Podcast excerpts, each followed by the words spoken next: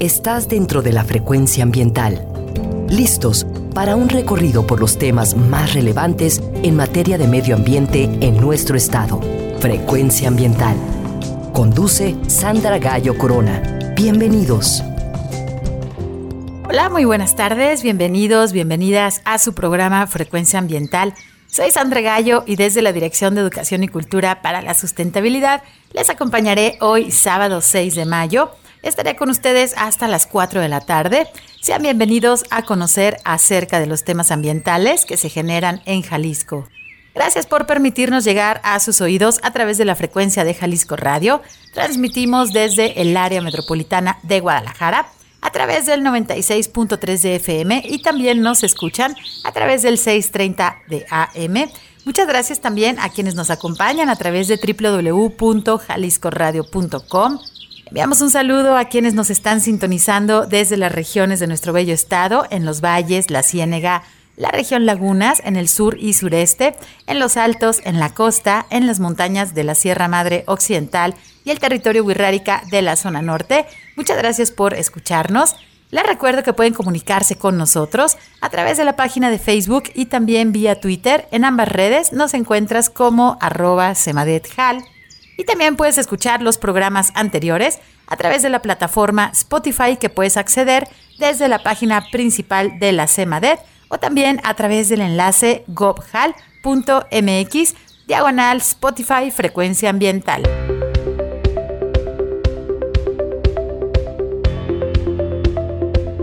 Te informamos que si necesitas realizar algún trámite en la Secretaría de Medio Ambiente y Desarrollo Territorial, el horario de la ventanilla es de 9 de la mañana a las 5 de la tarde. Te recordamos que la CEMADET cuenta con una ventana digital en donde puedes realizar algunos trámites como la licencia ambiental única en materia atmosférica. Puedes también tramitar tu solicitud como generador de residuos de manejo especial y puedes también tramitar tu cédula de operación anual. Visita la página trámitesambientales.jalisco.gov.mx.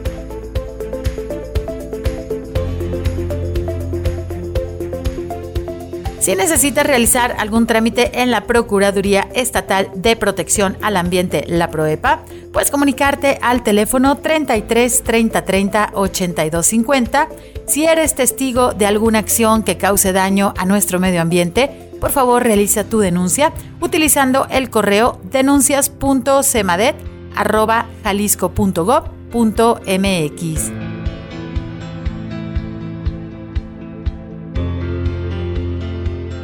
Nos encontramos en la etapa crítica del estiaje, por lo que todos debemos tener mucho cuidado y evitar el uso del fuego cerca de las zonas forestales. Te recordamos que las quemas agropecuarias en el área metropolitana de Guadalajara están prohibidas. Solicitamos tu ayuda para reportar los incendios a través del Centro Estatal de Incendios Forestales al teléfono 33 36 36 82 52 también puedes realizar tu reporte utilizando el número de emergencias 911 y puedes realizar el seguimiento al combate de los incendios forestales en todo el estado de Jalisco a través de la cuenta de Twitter arroba semadethal.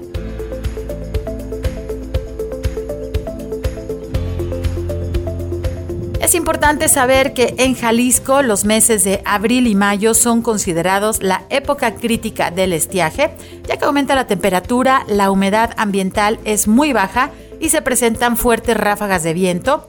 Hacemos un llamado a la población para evitar el uso del fuego en todas las zonas forestales y en caso de presentarse algún incendio forestal que genere gran cantidad de humo, debe seguir las siguientes recomendaciones. Cierra puertas y ventanas para conservar el aire limpio dentro de tu casa. No realices actividades al aire libre. Si lo haces, utiliza cubrebocas. Recuerda que las brigadas y el personal de protección civil y bomberos necesitan moverse con rapidez, por lo que te pedimos ceder el paso a las unidades de emergencia. Mantente informado a través de las cuentas oficiales.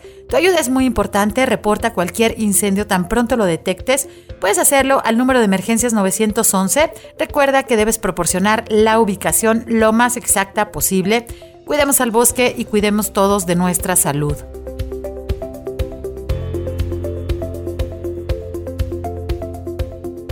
pasado 4 de mayo se conmemoró el Día Internacional de los Combatientes Forestales, fecha en que todo el mundo rinde homenaje a mujeres y hombres que dedican su vida al combate de los incendios forestales y el manejo del fuego. En Jalisco se cuenta con un estado de fuerza de más de 1.800 combatientes en todo nuestro estado. La mejor manera en que la población puede reconocer el trabajo de los combatientes es evitar el uso del fuego y cuidar nuestros bosques. Otra manera también de mostrar respeto hacia su trabajo es ceder el paso a los vehículos de emergencia. La labor de los combatientes forestales requiere mucha preparación técnica y física, ya que es un trabajo de alto riesgo. Muchas veces son nombrados héroes anónimos, sin embargo, cada mujer y cada hombre que combate en la línea de fuego tiene familia y merecen regresar con bien a casa, por lo que te pedimos no usar el fuego en las zonas forestales.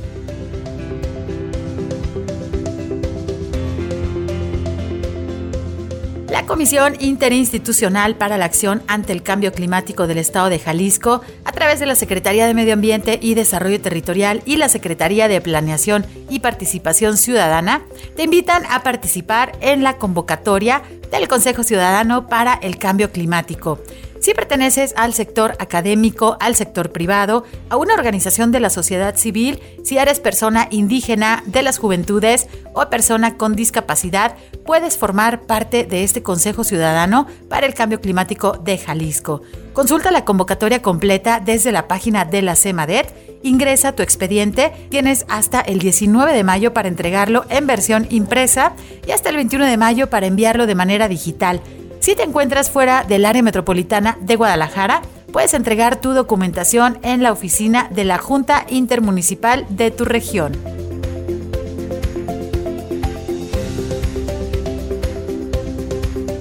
Te invitamos a escuchar la siguiente cápsula producida por la Comisión Nacional para el Conocimiento y Uso de la Biodiversidad, la CONABIO, en donde nos comparten las plataformas de acceso público que puedes utilizar para conocer las especies de flora y fauna que existen en nuestro país, en nuestro estado y en tu región.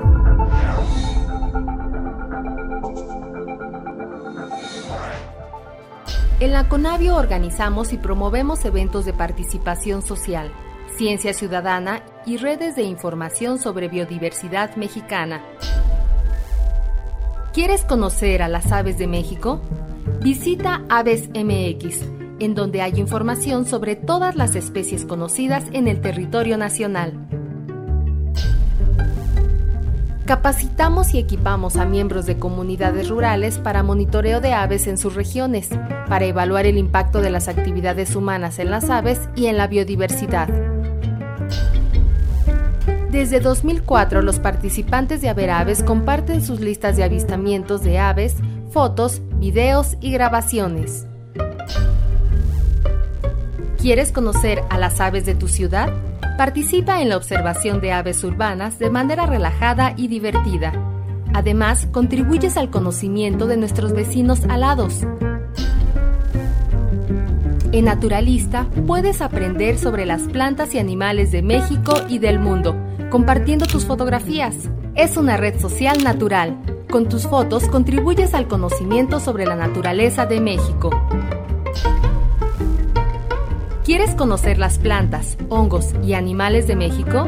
Enciclovida integra información sobre nombres comunes y científicos de las especies, fotografías, mapas y registros recientes, información sobre las categorías de riesgo de México y del mundo. En un solo sitio puedes ver registros de colecciones científicas nacionales e internacionales, así como información de plataformas de ciencia ciudadana. Conoce nuestros eventos y actividades y participa. Visita Biodiversidad Mexicana www.biodiversidad.gov.mx.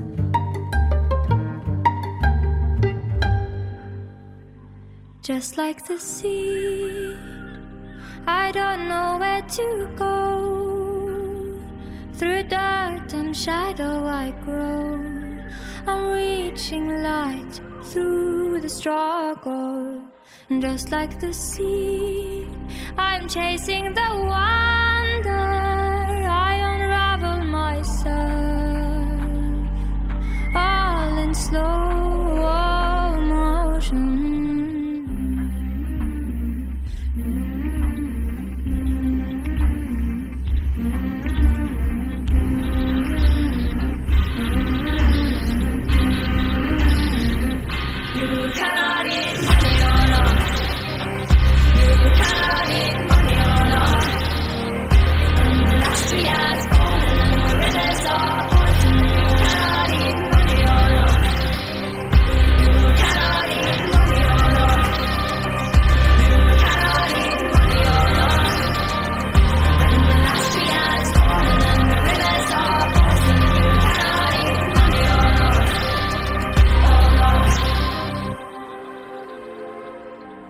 suffocate me so my tears can be rain. I will water the ground where I stand so the flowers can grow back again. Cause just like the seed, everything wants to land. We are burning our fingers, but we learn and forget.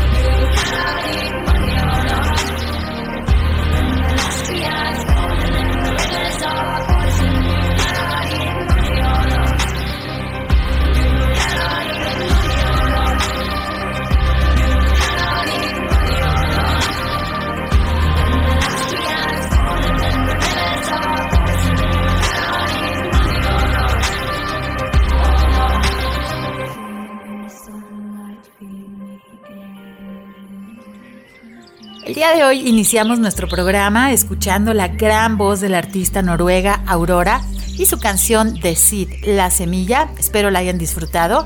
Hoy en Frecuencia Ambiental queremos invitarles a conocer un espacio educativo y de investigación que existe en nuestra ciudad de Guadalajara.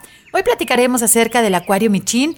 Antes de recibir a nuestro invitado, déjenme les platico que conservar la diversidad biológica de nuestro planeta debe ser un tema de máxima prioridad en la actualidad ante el creciente deterioro ambiental, el impacto del cambio climático y también esos modelos de nuestra sociedad basados en la perspectiva de extracción de los recursos naturales que en su mayoría no se realiza de una manera sostenible. La conservación de la biodiversidad se realiza básicamente de dos maneras. Existe la conservación in situ y la conservación ex situ. La conservación in situ o en el sitio se refiere a esas acciones de conservación que son llevadas a cabo directamente en el ambiente donde los animales y las plantas viven. El mejor ejemplo son las áreas naturales protegidas, estos espacios del territorio en donde las actividades humanas productivas y extractivas se restringen para evitar el disturbio en los ecosistemas. Por otro lado, existe la conservación de tipo ex situ, que implica esas acciones de conservación fuera de las áreas naturales, principalmente se realizan a través del cautiverio en espacios como los zoológicos, los acuarios, los centros de reproducción y de rescate, también los jardines botánicos, los arboretos y los bancos de semillas. Vamos a ir a nuestro primer corte, pero ya está nuestro invitado con nosotros. Regresamos en unos minutos para platicar acerca del Acuario Michín. Estás en Frecuencia Ambiental. Frecuencia Ambiental. Vuelve en unos momentos. Quédate con nosotros. Estás sintonizando Frecuencia Ambiental. Continuamos.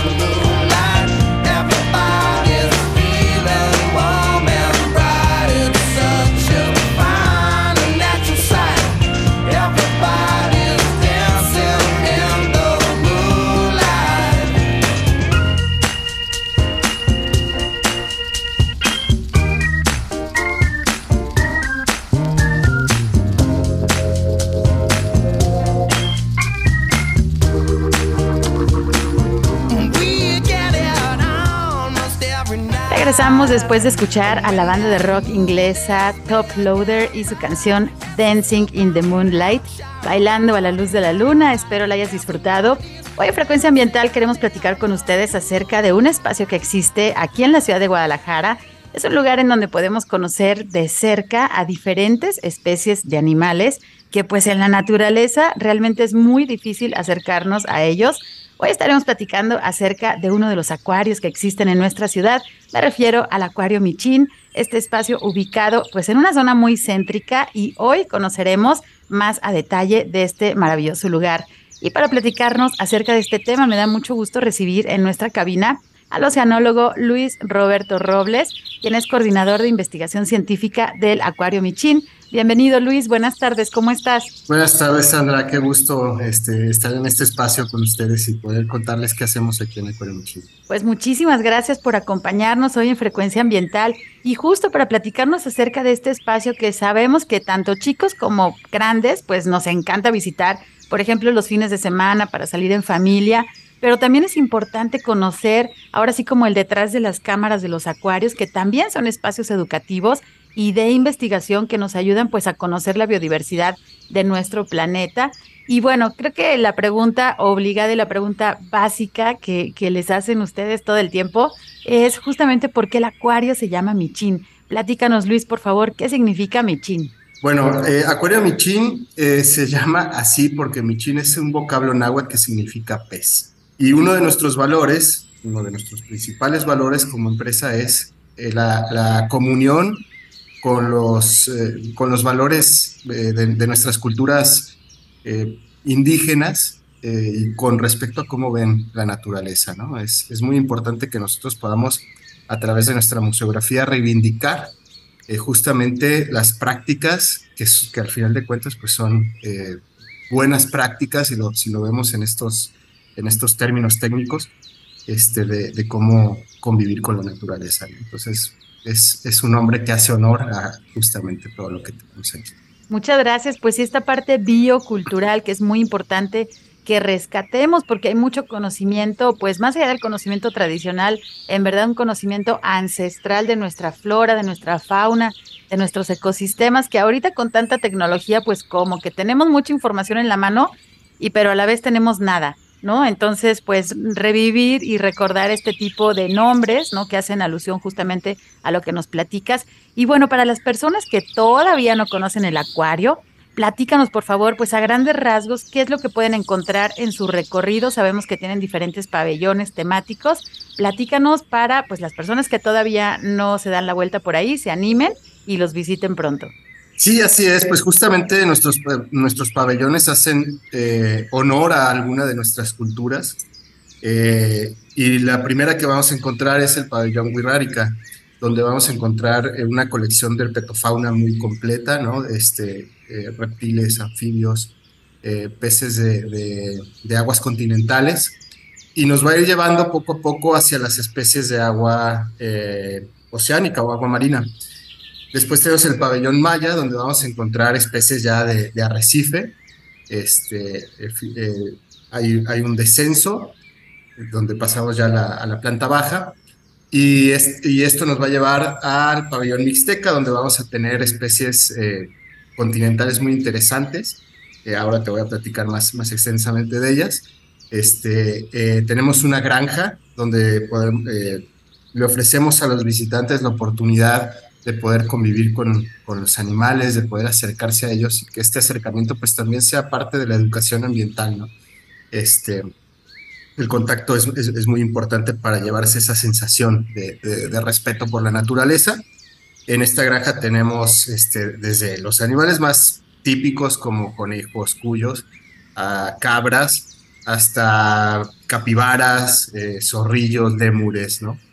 Eh, finalmente volvemos a, ingresar, eh, porque este pabellón es un, es un, área abierta, volvemos a ingresar, tenemos el pabellón Conca, que hace honor al, pues a la nación Conca con los seris, donde encontramos eh, pues una museografía donde nos hace sentir que estamos en el Alto Golfo de California, donde uno de nuestros estrellas pues son los caballitos de mar, las, las rayas, y finalmente pues termina el recorrido en el tiburonario, que es el pabellón Olmeca, que es nuestro escenario principal, ¿no? También tenemos un área de juegos, este, brincolines, batalla de laser tag, ¿no? etcétera, que es un, rincón que es un poco más para chicos. Cabe decir que todo esto pues eh, eh, se va a ir transformando ya que eh, nuestra museografía va a, a tener una, una, renovación. Esto de cara a que vamos a recibir el Congreso Internacional de Acuarios en 2024 y pues tenemos que vestirnos a la altura, ¿no? Vamos a recibir a los mejores acuarios del mundo, a los mejores acuaristas del mundo, a los mejores investigadores este, de, reproducción ex situ. Entonces, eh, pues tenemos que ponernos eh, a, la altura de lo mejor del mundo, ¿no? Wow, pues ya queremos que llegue ese evento. Sabemos que son toneladas de trabajo para ustedes, pero bueno, también el ser sede de, este tipo de, de eventos, ¿no? Que pueden congregar justamente expertos como lo estás platicando, y muchas veces creemos que, bueno, estos espacios, no tanto los zoológicos como los acuarios, pues son lugares donde vas a pasar el fin de semana, vas a divertirte. Incluso algunos de nosotros, pues nos angustiamos, ¿no? De ver a, la fauna, los animales silvestres, pues justamente en estos centros eh, que son exhibidos, digamos, para esta parte vivencial, ¿no? De la, de la educación ambiental.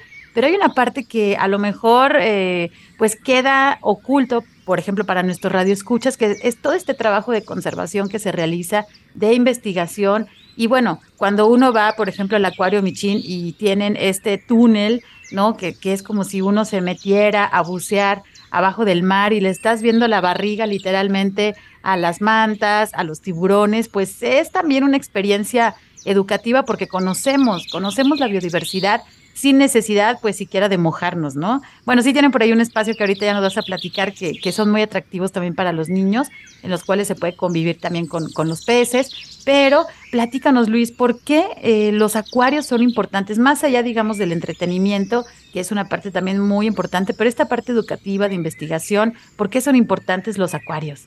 Sí, así es. Bueno, desde hace ya dos siglos atrás, ¿no? Se ha tratado de romper con esta idea victoriana de los de, los zoológicos o acuarios donde los animales son exhibidos, ¿no? Como si hubiera una relación de, dominio del ser humano sobre los animales.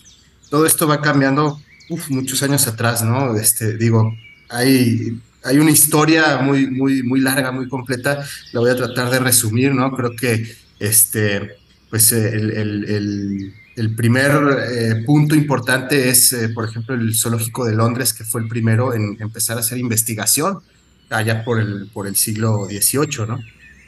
Este, a, hacer, a, tratar de aprender de los animales que tenían este, eh, bajo su resguardo. Después el zoológico, un zoológico de Alemania este, fue el primero en empezar a hacer los biotipos, ¿no? Es decir, en tratar de que estos animales no solo eh, aprender de ellos, sino que tuvieran una buena calidad de vida, porque ya estaban destinados a vivir eh, en condiciones de cuidado humano. Eh, finalmente, por, por, allá de los años 80, ¿no? el padre de la, de, la conservación, Michel Soulet, escribe un artículo que rompe todo, ¿no? el arca del milenio, y, nos obliga a todos los centros, museos de ciencias naturales, a cambiar nuestra forma de trabajar eh, el arca del milenio nos plantea un dilema, eh, dadas las condiciones que ya se empezaban a conocer sobre cambio climático o crisis de la biodiversidad, en la que eh, los, acuarios y zoológicos ¿no? son, son importantes, vamos a llamarles museos de ciencias naturales, son importantes no solo porque guardan un stock saludable de, de las especies que están bajo su cuidado, sino que tienen la obligación de eh, transmitir eh, con, parámetros de educación, con parámetros pedagógicos, eh, este conocimiento tan importante de la biodiversidad y por qué es importante preservarla. ¿no? finalmente, tenemos que tomar en cuenta que un acuario pues, es, un, es un espacio donde la población va a ser cerrada demográfica y genéticamente. ¿Qué quiero decir con esto? Vamos a pensar en nuestro tiburonario, ¿no? Si nosotros lográramos reproducir los animales que tenemos en ese tiburonario, rápidamente perderíamos pobreza genética. Al mismo tiempo, si, esta, si esto continuara, pues íbamos a perder espacio, por lo íbamos a tener una, alta densidad demográfica, ¿no? Entonces, realmente es difícil que un acuario o un zoológico pueda funcionar como, como un arca, por eso, por eso era el arca del milenio, ¿no? si, no, si no trabaja de la mano con la sociedad, con las autoridades, con otros zoológicos, con otras instituciones, universidades, etcétera. Entonces, eh, el, trabajo de un acuario va más allá del museo, va más allá de la educación. Es, es, un, es un enlace este, entre la academia y la sociedad eh, y un esfuerzo de conservación muy importante. Y justamente este tipo de esfuerzos, bueno, son necesarios, es decir, si queremos conocer la naturaleza, las especies silvestres, pues no nada más es a través de a lo mejor una fotografía, que sí cuesta mucho trabajo sacar una buena fotografía, pero hay una historia detrás y esa especie tiene relación con otras especies y a la vez con los ecosistemas y a la vez pues con todo este sistema hermosísimo a esta nave que se llama planeta Tierra que todo mundo compartimos y que cualquier acción va a tener una reacción incluyendo pues justamente eh, a estas, estas acciones eh, o estas funciones no ecológicas que, que tenga cada una de las especies. Y platícanos Luis qué tipo de investigaciones científicas se realizan en el Acuario Michin. Bueno, en el acuario eh, estamos aprendiendo ¿no? de nuestra propia fauna. Por ejemplo, pues la reproducción de los ajolotes. ¿no? sabemos que, por ejemplo, el, ambistoma mexicano, el, ajolote de, Xochimilco, en este punto ya es una especie que, que ya tiene una pobreza genética importante en el sentido de que es difícil que pueda ser reintegrada a la naturaleza por dos aspectos. Uno, pues está esta parte de la, de, la pobreza genética, ¿no? Es decir, el animal ya no está en, condiciones de adaptarse a un, a un ambiente que es eh, agresivo para él. Y por otro lado, pues también el problema fuerte de la contaminación. Sin embargo, pues nosotros estamos haciendo un esfuerzo por aprender un poco más y, tratar de conservar esta, esta especie tan eh, simbólica, ¿no? De, para, para nosotros. Pero también trabajamos con otro tipo de ajolotes, con otras especies de ajolotes, este, que son eh, eh, las, las, especies de páscuaro y de zacapú que tenemos este, en, nuestro acuario y apoyamos con la investigación que hace la Universidad de Guadalajara con la maestra de Santiago, ¿no? de ajolotes de Jalisco, que hay tres especies de ajolotes en Jalisco y, y, que son muy diferentes entre ellas y muy diferentes del ajolote mexicano. Entonces es, es parte, por ejemplo, de las, de, las, de las cosas que hacemos. También tenemos un programa de reproducción de medusa, de, tres especies, la medusa bola de cañón, la medusa luna y la medusa invertida. También tenemos, eh, eh, pues ahorita eh, suspendido, ¿no? Pero, pero sí que hemos generado conocimiento y aprendizaje sobre la reproducción del caballito de mar. Hay cuatro especies que habitan en las aguas mexicanas. En este momento, pues estamos más concentrados en Hippocampus ingens, que es el, es el caballito gigante pacífico. Y por supuesto, pues la, la, nutria de río, la otra longicaudis, que que logramos ser el primer acuario de México en reproducirla situ, es decir, en, condiciones de cuidado humano. Y esto pues es importante, ¿no? Este, este conocimiento que se ha generado este, nos, nos está exigiendo eh, empujar las fronteras y tratar de ver qué más podemos hacer. Y fíjense que hace unos días tuvimos visita aquí al Acuario Michini, estuvimos, eh, pues bueno, recibidos y agradecemos mucho a todo el equipo del Acuario. Y fíjense que nos platicaban justamente que tuvieron crías de tiburón y estaban súper orgullosos y, y, nosotros queremos compartirles, pues bueno, ¿qué, qué, qué, está sucediendo al respecto aquí en el acuario? Platícanos, Luis, por favor, en este tema. Sí, así estuvimos este, crías del tiburón bambú, que es este, pues un, tiburón. Bueno, cuando decimos nosotros tiburones, eh, generalmente pues, nos imaginamos al tiburón blanco, ¿no? Estos eh, eh, tiburones grandes, predadores, ¿no? Pero tiburones, pues es un mundo muy amplio, ¿no? Son ocho órdenes, ¿no? Este, generalmente nosotros, cuando pensamos en, un tiburón, pues, pensamos en la uniformes o, este, eh, eh ¿no? Eh, sin embargo, estos tiburones bambú pertenecen al orden de los orectolobiformes. Y, y, una de sus características es que se reproducen poniendo huevo, ¿no? Es decir, son ovíparos. El, huevo que ponen viene dentro de una cápsula que se llama bolsa de sirena. Es, es eh, una cápsula muy parecida a una alga parda, que hasta tiene unas estructuras que parecen anteras o crampones que se sujetan del sustrato en el fondo y de esta forma eh, pues se, mimetizan con el medio, ¿no?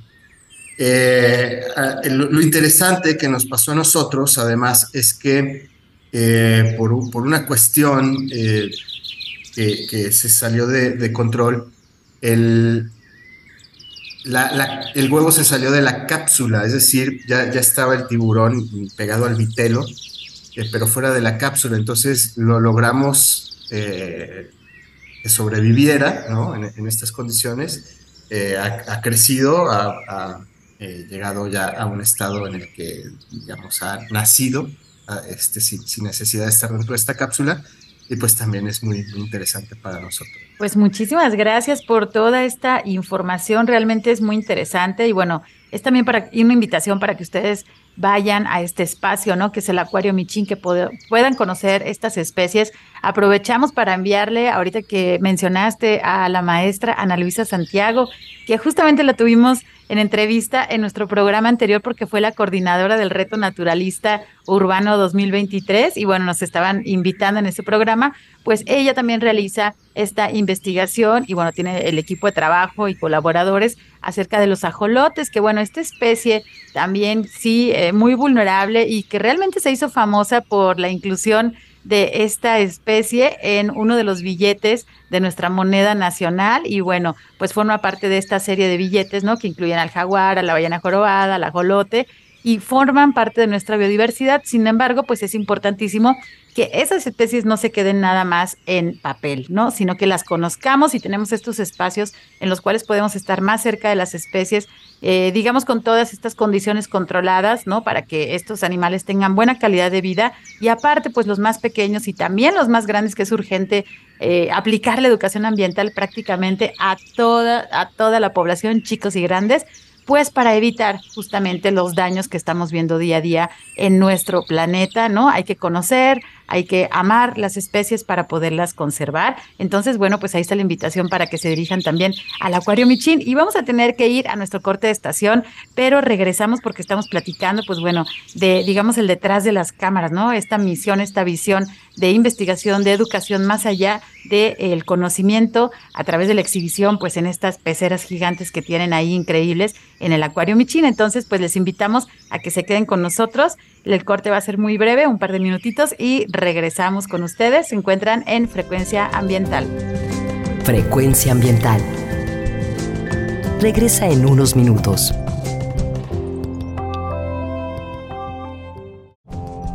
Estamos en la misma frecuencia. Frecuencia Ambiental. Seguimos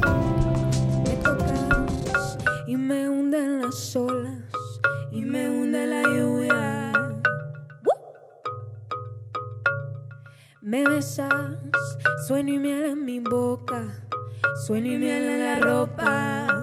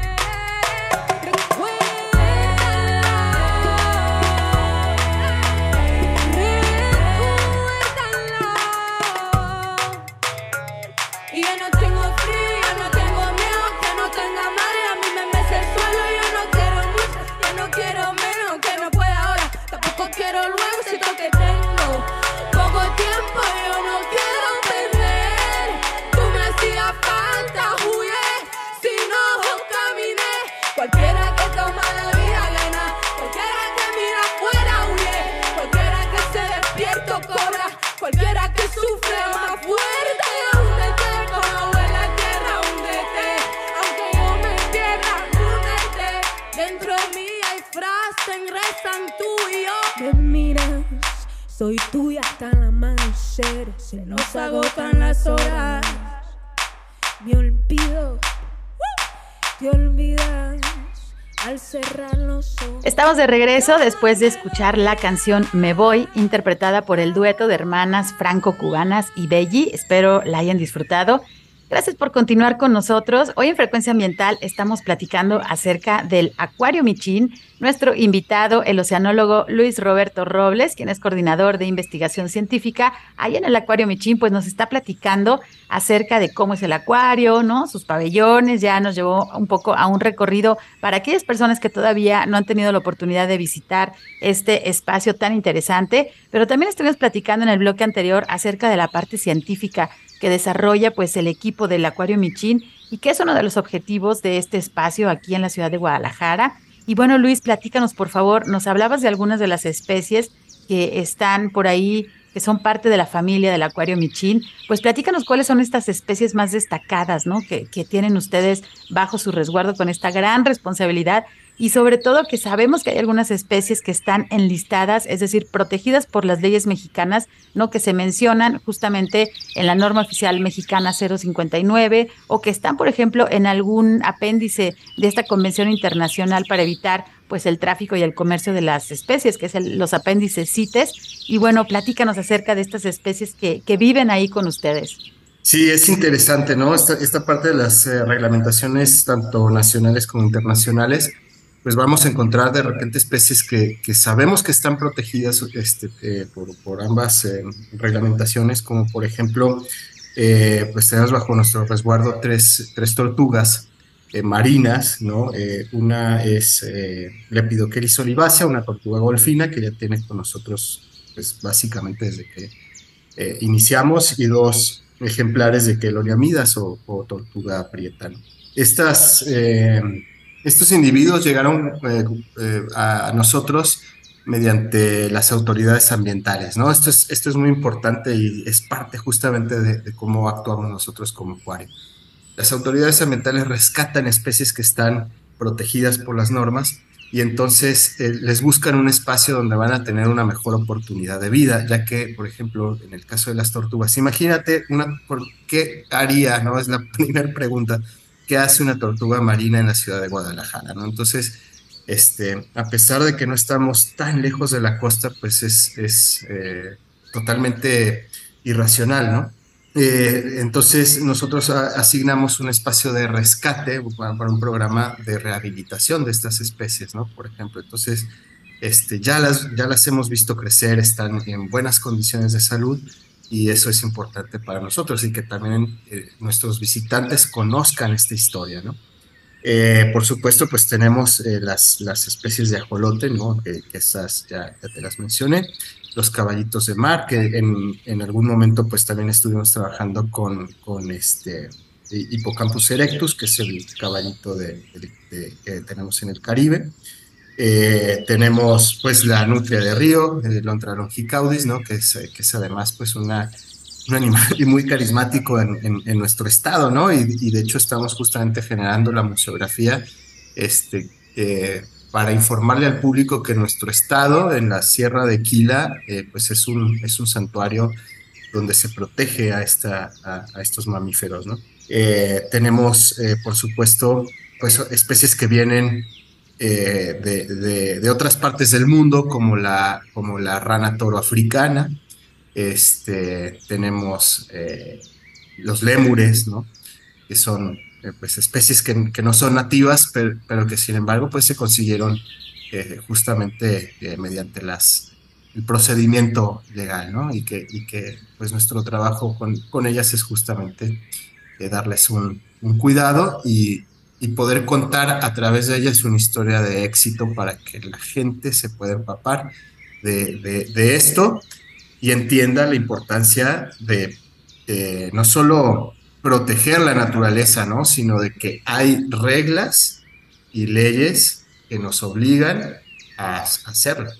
Pues muchísimas gracias. Y es que fíjense que conocer también de cerca a la biodiversidad con acciones locales, ¿no? Que pudieran considerarse acciones locales, pues tiene esto un trasfondo global. Eh, si ustedes han oído hablar, por ejemplo, de los límites planetarios, saben que eh, la, la, cuestión de la desaparición de las, de las especies, la extinción de las especies, pues es una problemática ya muy palpable que tenemos ahora sí que en, el, en, en estos días, el cambio climático y bueno, también el, la capacidad de carga de nuestro planeta, es decir, somos una sociedad humana muy demandante y nos estamos agotando los recursos naturales, pues digamos de manera temprana. Entonces, pues es importantísimo como no aventar esta bolita de responsabilidad a las siguientes generaciones y decir, van a venir los jóvenes y van a venir los niños a resolver los problemas que estamos dejando los adultos, pues no, hay que eh, tener esta sensibilidad, esta responsabilidad y pues este sentido de sobrevivencia que tiene que ver con nuestra misma especie,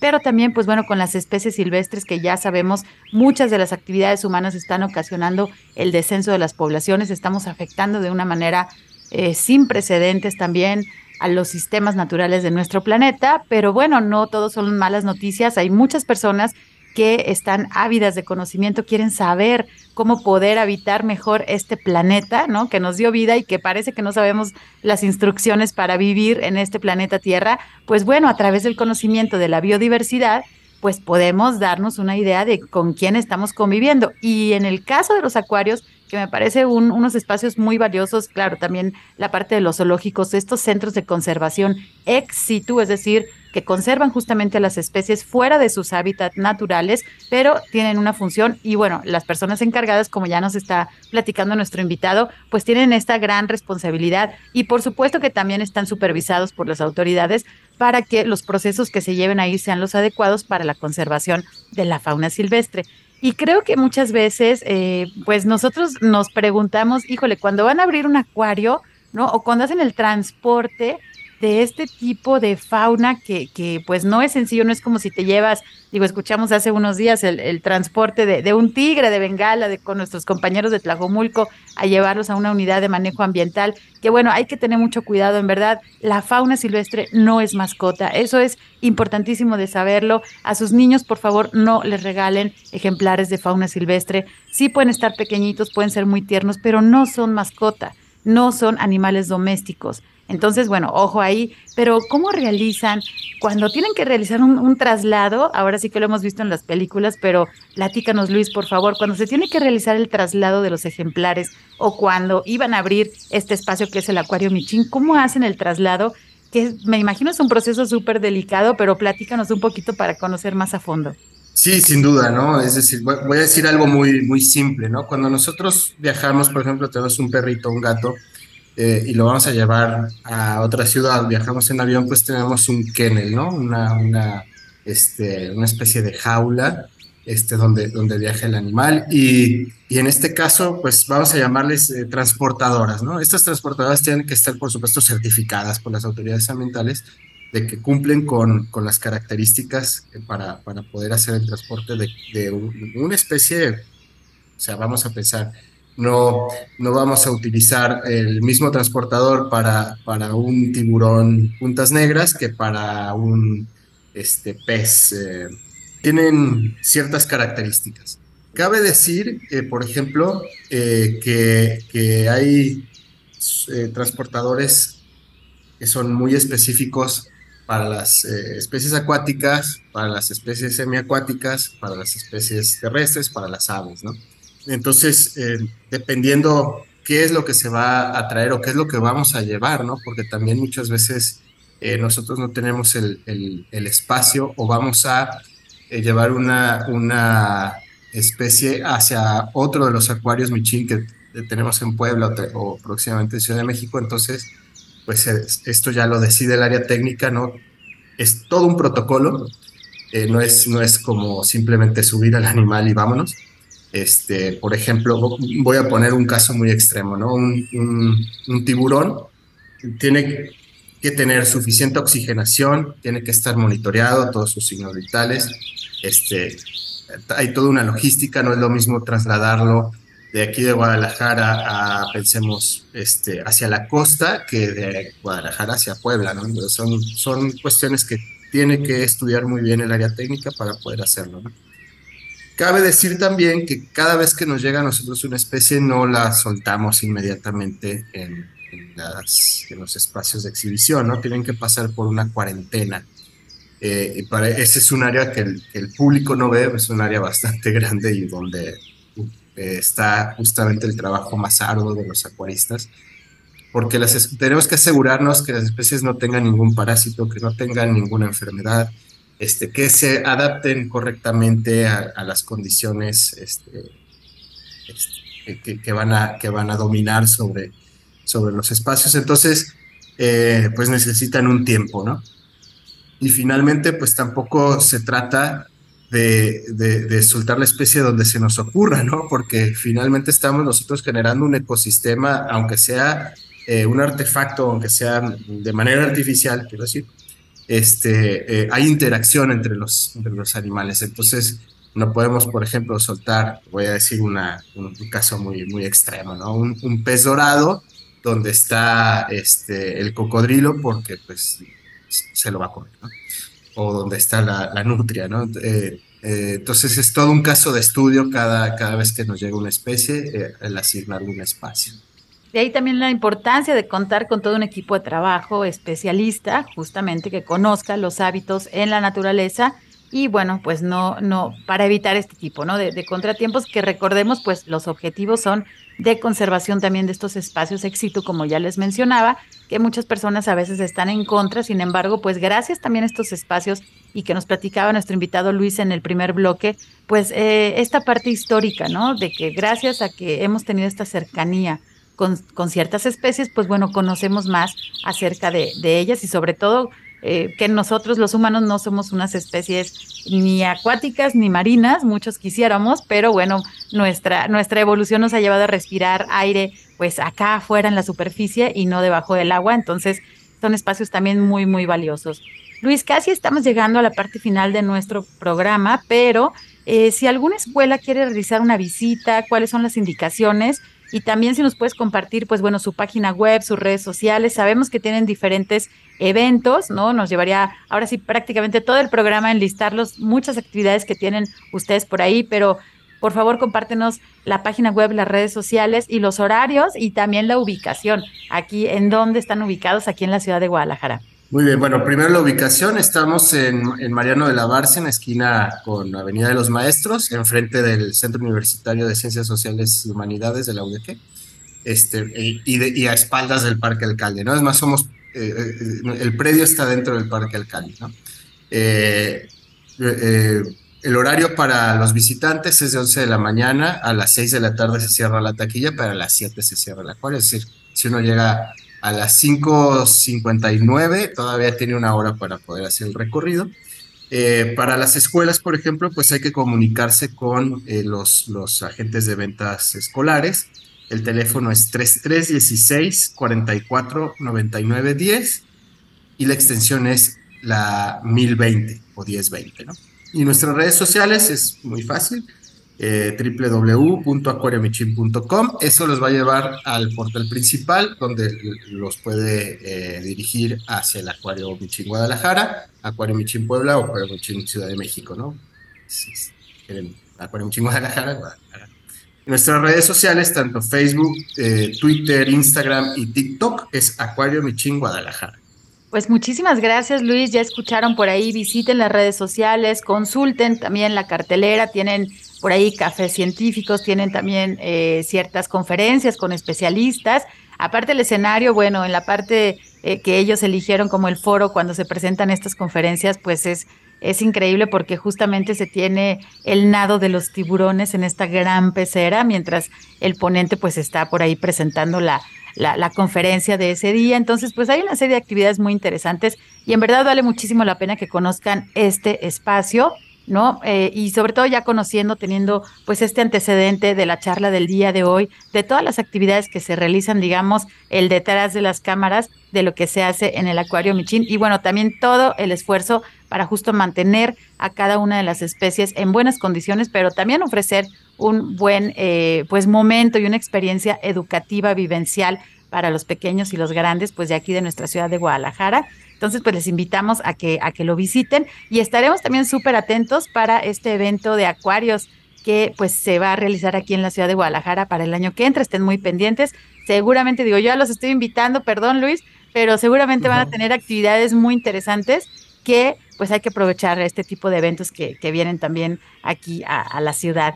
Estamos llegando a la parte final de nuestro programa. Agradezco mucho a nuestro invitado. Luis, muchísimas gracias por acompañarnos. No, gracias por invitarme y pues un placer abrirles las puertas eh, a, a todos, ¿no? Y ojalá tengamos más participación. Muchísimas gracias. También agradezco a mi compañero Marco Barajas por su ayuda en la producción desde la cabina de Jalisco Radio. Soy Sandra Gallo y desde la Dirección de Educación y Cultura para la Sustentabilidad de la CEMADET les agradezco permitirnos llegar hasta sus oídos. Se quedan con la programación de la JB Jalisco Radio. Hasta luego. Por hoy ha sido todo en Frecuencia Ambiental.